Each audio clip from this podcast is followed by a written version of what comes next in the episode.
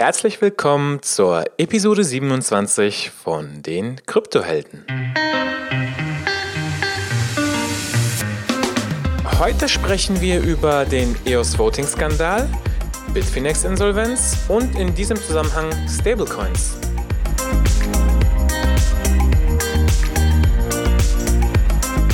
Es begrüßen dich deine Gastgeber Onur Akpolatz und Hong Tiu. Hallo Leute und herzlich willkommen zu einem neuen Talk. Heute ist es ein Solo-Talk und das ist mal ein Experiment, um zu schauen, äh, ob das auch einen Mehrwert hat für euch und ja, ob es was bringt, ähm, wenn wir es nicht immer schaffen, zu zweit zu sprechen, dass wir dann einfach mal einen Solo-Talk machen. Ja, der Witz an der ganzen Sache ist, ich habe den Talk gerade schon aufgenommen und dann ist mein GarageBand abgeschmiert.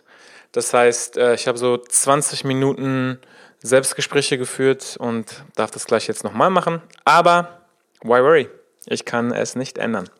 Also, wir haben heute drei Themen. Ähm, es geht um die potenzielle Bitfinex-Insolvenz, damit einhergehend ähm, das das Thema der Stablecoins und was es für verschiedene Arten gibt. Und zum Schluss wollen wir nochmal auf, auf den EOS-Voting-Skandal eingehen. Das sind so ja, drei, drei interessante Themen, die eigentlich in den letzten Wochen, ähm, glaube ich, so passiert sind. Also es gab Gerüchte, dass Bitfinex Insolvenz ist. Das hatte hauptsächlich zwei, drei Gründe. Zum einen gab es immer wieder Verbindungsprobleme, Connection Problems, ja, das ist eigentlich nicht beson nichts Besonderes, aber wenn es halt häufig zutrifft, auch kein gutes Signal. Aber das viel größere Problem ist, es gab Probleme beim Withdraw der Funds. Also man konnte die Funds von, von der Exchange teilweise nicht mehr runterkriegen oder es hat Tage gedauert oder Stunden noch. Und ähm, das ist immer so, das sehe ich immer sehr, sehr kritisch, denn es ist ja immer wieder der größte Kritikpunkt, ja, wenn die Sache, wenn die Funds auf der Exchange sind, dann gehören sie nicht wirklich euch, ihr habt die Private Keys nicht und so weiter. Und das ist das perfekte Beispiel. Wenn das Netzwerk live ist, also Bitcoin oder Ethereum oder was auch immer ihr habt, und ihr eure Funds nicht runterkriegt, weil die Private, Key, weil, weil ihr die Private Keys nicht habt, dann ist es halt wirklich mal immer wieder eine, eine kleine Erinnerung oder ein Seitenhieb, ähm, der euch äh, ja, zu denken machen sollte, dass ihr die Funds nicht wirklich besitzt auf der Exchange, sondern ihr habt die Private Keys eben entsprechend nicht. Also das, das waren so die Gerüchte. Bitfinex hat sich geäußert, hat gesagt, nein, nein, nein, das kann überhaupt nicht sein. Hier ist unser Bitcoin-Wallet, hier ist unser Ethereum-Wallet, hier ist unser EOS-Wallet. Schaut, alle Funds sind drauf, wir sind auf jeden Fall solvent. Soweit, so gut. Ähm, das dahinterliegende Problem ist eigentlich Tether, beziehungsweise das wird so in der Community so ein bisschen aufgefasst.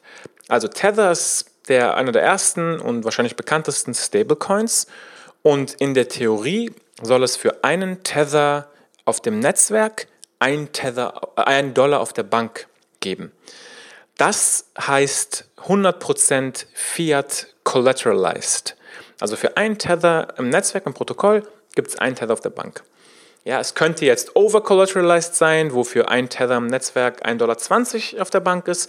Es kann aber auch under-collateralized sein, wo ähm, für ein Tether im Netzwerk 80 Cent äh, auf der Bank sind. Das ist alles grundsätzlich legitim. Es kann auch einen Mix geben, dass es einen Fonds gibt, der in gewisse Sachen investiert und dass das Collateral ist und so weiter und so fort. So, das große, große Problem mit Tether ist, dass einfach intransparent ist, ob sie wirklich wie viel Prozent auch immer, Fiat collateralized sind. Denn es gibt keinen vernünftigen, ähm, ja, ernstzunehmenden Audit dieser Bank. Und das ist eigentlich so das dahinterliegende Problem. Die Befürchtung ist, und deswegen finde ich, ist es auch, geht es nicht nur um Bitfinex, sondern um alle großen Exchanges. Wenn die Bank hinter Tether pleite geht oder Insolvenz ist und man für einen Tether nicht mehr einen Dollar bekommt auf seine Bank, dann äh, glaube ich, werden sehr, sehr viele große Exchanges Probleme haben. Und dazu zählt Bitfinex, Kraken, äh, Huobi, OKX und so weiter. Ähm, einige entfernen sich komplett von Tether, ja, wie zum Beispiel ähm, Poloniex, denke ich mal, seit der Circle Acquisition, äh, wo sie auch reguliert werden sollen, ähm, wollen sie sich davon so ein bisschen entfernen, äh, machen ihren eigenen äh, Stablecoin ja, Fiat-Exchanges, wo grundsätzlich ähm, Tether nicht vorhanden ist, sind davon natürlich auch nicht betroffen. Ähm, aber man muss sich einfach vor Augen halten, es geht jetzt nicht nur um die zweieinhalb Milliarden Market Cap, die Tether hat, sondern dahinter ist ein Rattenschwanz, was, auf den, was in den Orderbooks passiert. Wenn du für einen Tether nicht mehr einen Dollar kriegst, beziehungsweise wenn du Bitcoin bei 6500 verkaufst und dann nicht mehr den Bitcoin zurückkaufen kannst, weil Tether einfach ähm, ja, Panik verkauft wird und der Mechanismus dahinter nicht mehr funktioniert. Das ist das große Problem. Und wie gesagt, das zweite Thema Stablecoins, also Tether ist ein Stablecoin. Es gibt viel, viel mehr. Es gibt TrueUSD, es gibt Pax oder Paxos, MakerDAO, DAI ähm, und auch zum Beispiel Basisprotokoll. Und im Prinzip gibt es drei Arten von, also es gibt viel, viel mehr Unterarten, aber so drei Hauptarten von Stablecoins.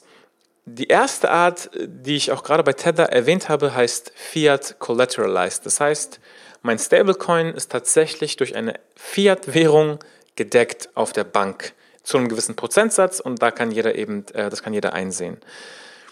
Ähm, die zweite Kategorie, und da sind wir bei MakerDAO bzw. bei DAI, bei dem DAI-Coin, ähm, ist Crypto Collateralized. Crypto Collateralized bedeutet, da ist kein Fiat dahinter, da sind andere Kryptowährungen dahinter, wie zum Beispiel Ethereum. Das große Problem hier ist jetzt natürlich, ähm, Krypto ist volatil, ja. Das heißt, wie muss man den Mechanismus gestalten, dass trotz dieser Volatilität, der man ausgesetzt ist durch den Markt, ähm, man garantieren kann, dass, es, dass genug Collateral für den, für den Stablecoin vorhanden ist, ja. Das heißt, die meisten Crypto-Collateralized ähm, Stablecoins sind over-collateralized. Ja? Es ist einfach mehr ähm, Krypto dahinter. Für den Fall, dass diese Kryptowährungen stark an Wert verlieren, hat man immer noch eine gute Collateralization des Netzwerks sozusagen. Das ist so grundsätzlich die Idee. Der Mechanismus dahinter ist wesentlich komplexer, aber ich glaube, für die Folge jetzt reicht es erstmal. Und die dritte, die dritte Kategorie entsprechend weder noch, weder Fiat Collateralized noch Crypto Collateralized, sondern eben Non-Collateralized Token äh, Stablecoins. Und da wird es interessant, denn da, das ist sozusagen die Welt des Token Engineering bzw. Mechanism Design. Da muss man eben schauen, ja, was passiert denn, also wie, wie kann ich denn garantieren, dass ein, einer meiner Token einem Dollar entspricht. Und Stablecoins sind grundsätzlich aktuell einfach an den Dollar, also orientieren sich an dem, an dem Dollar. Ähm, und da gibt es verschiedene Varianten. Wenn jetzt mein Coin zum Beispiel äh, bei 2 Dollar ist, dann kann ich ganz einfach äh, die Supply erhöhen und sagen, okay, ich printe jetzt Money sozusagen, ich, ich ähm, erhöhe die Supply, die, die Monetary Base und äh, es kommt zu einer Monetary Inflation. Dadurch mehr, sind mehr Token verfügbar und der Preis geht eben runter auf 1 Dollar und das wird eben dynamisch adjusted. Das andere Beispiel, das Pendant wäre, ja, der Preis ist bei 50 Cent. Dann muss man eben andersrum dahergehen. Dann würde man wahrscheinlich äh, von dem Markt Tokens kaufen, bis sie wieder bei einem Dollar sind. Und ja, die gekauften Tokens können entweder verbrannt werden, also es gibt ein Token Burn, oder sie werden gelockt oder wie auch immer. Also da, da kann es wirklich auch komplex werden und das ist auch einer der großen Kritikpunkte. Ja, Non-Collateralized Krypto ist zu komplex nicht transparent und ähm, die Monetary Policy dahinter ist einfach zu loose. Also, es wär, also die Supply wird einfach erhöht oder, oder verringert, ähm, je nach Marktlage. Das ist so der größte Kritikpunkt. Ähm, Crypto Collateralized, das große Problem, ähm, eben die Volatilität der Kryptowährung dahinter.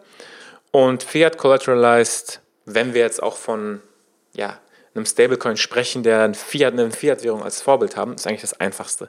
Ich habe einen Dollar auf der Bank und ich habe einen Dollar in meinem Netzwerk.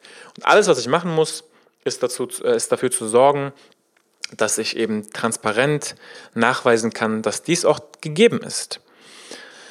Was denke ich darüber? Also der, der, Sinn und Zweck von äh, Stablecoins aus meiner Sicht ist, die Adoption zu erhöhen. Wenn ich aktuell über Fiat-Währung direkt über mein, über mein Bankkonto, über mein Euro-Bankkonto oder Dollar-Bankkonto gehe, dann dauert das vielleicht zwei, drei Tage oder ich habe Kreditkartenlimits oder, oder, oder. Ähm, oder ich habe Fees, hohe Fees. Und in einem Stablecoin, was sozusagen selber Krypto ist, ähm, geht das viel einfacher. Wenn ich zum Beispiel rebalancen will und sage, ich will immer 10% in einem Stablecoin haben, dann kann ich eben entsprechend ähm, ja, direkt kaufen und nachkaufen auf der Exchange, ohne dass mein Bankkonto angefasst wird.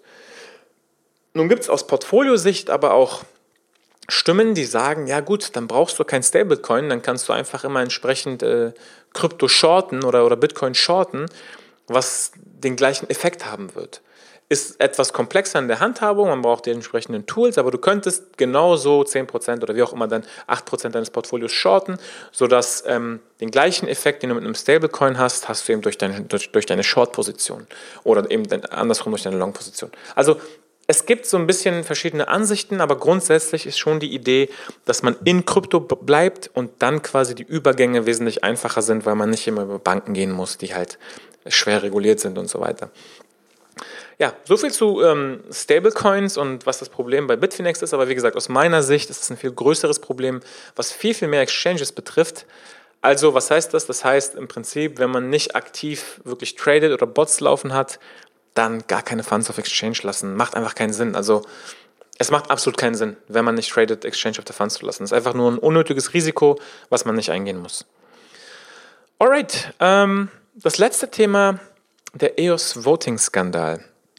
Und zwar ähm, ist äh, das große Thema, äh, eines der größten Thema, äh, Themen in, äh, ja, in der dezentralen Welt, ist ja das Thema Governance. Und Governance bedeutet einfach, Entscheidungen on-chain zu treffen, beziehungsweise on-chain Governance natürlich. Ähm, es gibt verschiedene Parteien, ja, es gibt äh, die Vitaliks und Vlads aus dem Ethereum-Lager, die sagen, On-Chain Governance ist noch nicht so wirklich bereit. Dann gibt es aber auch die EOS und Polkadots, die sagen, wir wollen eigentlich so gut es geht, ja, alles On-Chain machen und On-Chain for the win sozusagen. Ähm, was jetzt bei EOS passiert ist, ist folgendes. Es sind Dokumente aufgetaucht, die belegen sollen, dass ähm, ja, diese Votes manipulativ waren im Sinne, dass Leute für sich gegenseitig abgestimmt haben. Also das ist das Konzept von Mutual Voting. Und das ist natürlich ein Riesenproblem. Ja, ich sage dir, hey, ich vote für dich, wenn du auch für mich votest. Wir, wir, wir packen mal jetzt beiseite, wofür gewotet wurde oder was da überhaupt entschieden wurde. Aber grundsätzlich aus spieltheoretischer Sicht ist es natürlich ein Attackvektor äh, oder ein Angriffsvektor, wenn man sagen kann, ja, im Hintergrund, off-chain quasi, in, in real life, sage ich einfach, hey, du votest für mich oder für meinen Node, ich vote für deinen Node, so werden wir zusammen stärker. Und es ist natürlich ähm, unfair, es ist schwerer für neue Partizipanten reinzukommen. Es ist einfach Manipulation, ja. Und das ist das große Problem von On-Chain Governance und dafür gibt es aus meiner Sicht auch noch keine Lösung. Also es ist einfach nicht gelöst. Ähm, tja, was machen wir jetzt? Ähm, ich, also für mich ist es einfach ähm, nichts Besonderes, sage ich mal, weil es ist zu erwarten. Ja, es ist absolut zu erwarten. Und wir müssen einfach besser werden äh, mit den Governance-Primitiven, um so etwas zu verhindern oder zu minimieren. Und es kann auch heißen, dass äh, es niemals zu einer hundertprozentigen On-Chain-Governance kommt, sondern es immer eine Off-Chain-Komponente oder ein Vetorecht äh, existieren muss. Dann stellt euch mal vor, im Bitcoin-Netzwerk könnten jetzt drei, vier Leute im Hintergrund sagen, so jetzt machen wir, was weiß ich, erhöhen die Supply auf 50 Millionen und schieben uns 30 Millionen äh, Bitcoins zu oder so. Also ist jetzt Quatsch, aber wenn so eine Entscheidung on-chain getroffen werden könnte, das wäre natürlich, würde aus meiner Sicht das Vertrauen aktuell ins Netzwerk komplett ruinieren. Denn ähm, ja, der Grund, warum die Leute eben Vertrauen haben, ist, weil sie wissen, die letzten neun Jahre lief alles stabil, es ist nichts passiert, die Entwickler sind gewissenhaft. Ja, wie läuft es bei Bitcoin und Ethereum aktuell? Es gibt die Improvement Proposals, ja, die BIPs oder EIPs, wo eben Leute gewisse Sachen vorschlagen und das dann von den Entwicklern umgesetzt wird. Ähm, dann gibt es andere äh, Projekte wie Dash, bei Dash geht es eben auch dass, äh, darum, dass, es, äh, dass Proposals gemacht werden können. Dafür muss Dash tatsächlich verwendet werden. Und dann wird abgestimmt von hauptsächlich den Masternodes. Und wenn eben äh, gewisse Vorschläge eine gewisse Anzahl von Stimmen haben, dann werden diese umgesetzt. Und bei Dash ist das Coole, es geht nicht nur um ähm, ja, technische Projekte, Konsensus, äh, Block Size oder alles, was das Protokoll betrifft, sondern es geht auch um, um Human Work. Es geht auch um Arbeit, die jetzt nicht unbedingt nur das Netzwerk und die Maschinen betrifft, sondern die einfach Menschen durchführen können. Also wie zum Beispiel Marketingaktivitäten oder ich mache mal eine neue Webseite oder ich äh, verbessere die Dokumentation. Oder ich gehe äh, auf drei Events in einer Stadt und erzähle den Leuten was über Dash. Oder, oder, oder. Also menschliche Arbeit kann eben auch finanziert werden durch das Protokoll, wenn ein entsprechender Vorschlag gemacht wird und dass dann natürlich auch nachgewiesen wird, dass diese Arbeit geleistet wurde. Also das ist das ganze Thema Governance und da gab es eben im EOS-Netzwerk einen Skandal. EOS ist eigentlich komplett nur von Skandalen überschattet, habe ich das Gefühl. Aber an sich, aus ähm, technologischer Sicht, immer noch eines der spannendsten Projekte und viele große Investoren drin, äh, sehr, sehr gutes Team. Aber eben immer wieder sehr, sehr viele, ähm, ja, sehr, sehr viele Shitstorms sozusagen. Wobei EOS jetzt hierfür gar nichts kann. Ne? Das war jetzt sozusagen die EOS-Investoren im Hintergrund, haben jetzt sich abgesprochen und für sich selber gewotet. EOS hat nur gesagt, ja, sie sind well aware ähm, über diese ähm, ja, Practice sozusagen.